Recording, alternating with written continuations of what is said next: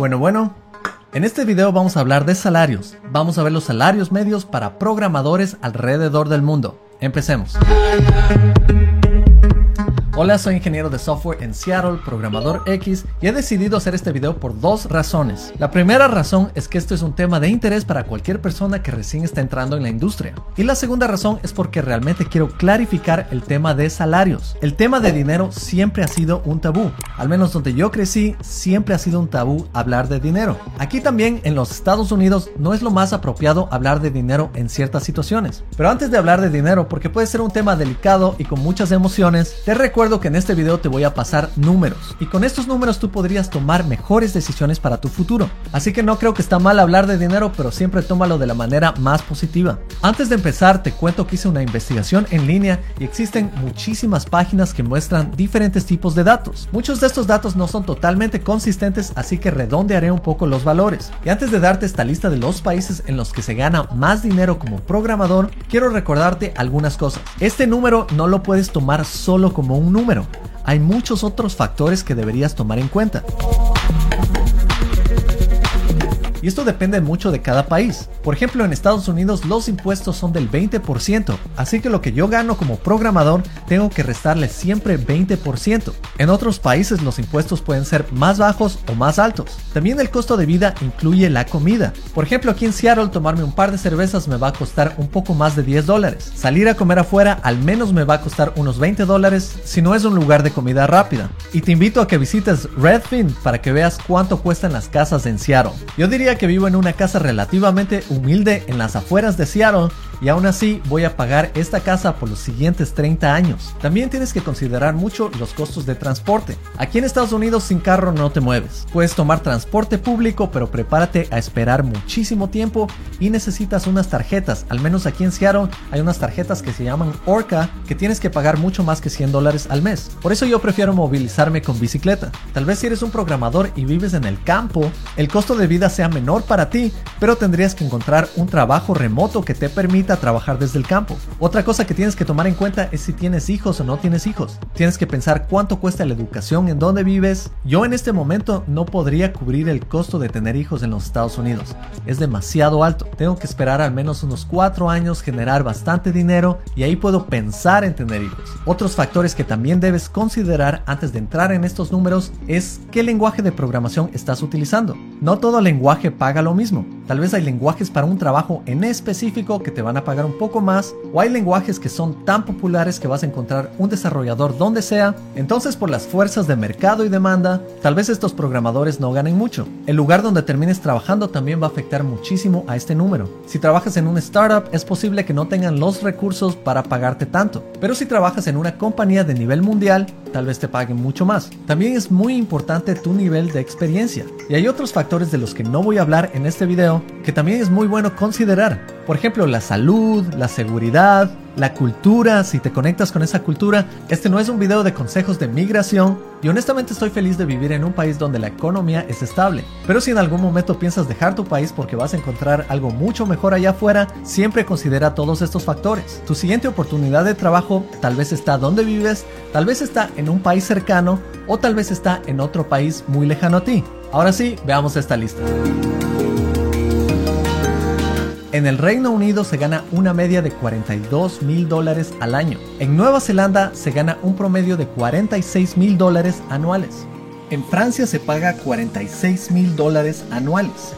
Finlandia paga alrededor de 49 mil dólares al año. Tenemos Suecia, en donde se gana alrededor de 51 mil dólares al año. En Canadá se paga 52 mil dólares cada año. En Australia la media es 53 mil dólares. Después tenemos a los Países Bajos, también en Europa, en donde se paga alrededor de 54 mil dólares anuales. Tenemos Alemania, donde se paga al año 60 mil dólares a un programador. En Noruega se gana alrededor de 64 mil dólares anuales. En Dinamarca se gana alrededor de 72 mil dólares anuales. En el tercer lugar está Israel con 76 mil dólares al año. En segundo lugar está Suiza con 95 mil dólares anuales. Y en primer lugar están los Estados Unidos con 110 mil dólares anuales.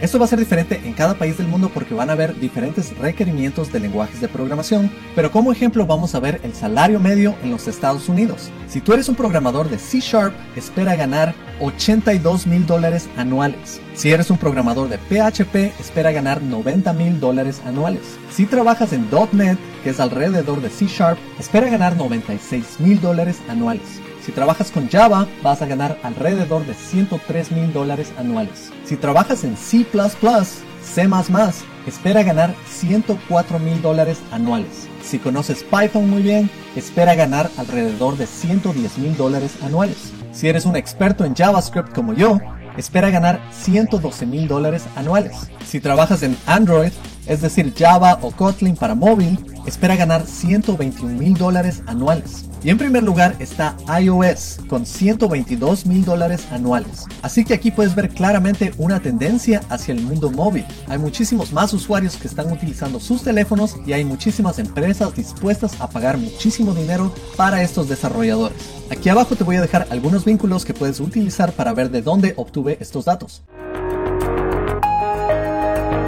Al final yo veo todo esto como una mezcla entre estadística y buenas estrategias. La idea es que seas estratégico y tengas muchas más posibilidades frente a ti para encontrar mejores oportunidades. Y yo recomiendo a mis estudiantes ir a la universidad y al mismo tiempo tomar mis cursos. La razón de esto es porque estudiar en la universidad y tomar cursos al mismo tiempo va a aumentar tus posibilidades de trabajo. Si tú te preparas mucho mejor con una universidad, con cursos de alto nivel que puedes estudiar en Academia X, vas a tener mejores oportunidades laborales. Y la es que te prepares muchísimo, que tengas un buen portafolio, que tengas una buena hoja de vida y tal vez eso también puede aumentar tus posibilidades en compañías más grandes. Esto lo hice yo de esta manera pero a mí me tomó tres años llegar a la media en los Estados Unidos. Yo he conocido gente en mi industria que les ha tomado muchísimos años llegar a esa media, pero también conozco personas que simplemente tomaron un bootcamp de unos tres meses y están ganando sueldos altísimos en compañías grandes. Así que esto realmente depende de ti y de tus estrategias. Obviamente yo como cualquiera de ustedes quiero tener una mejor situación,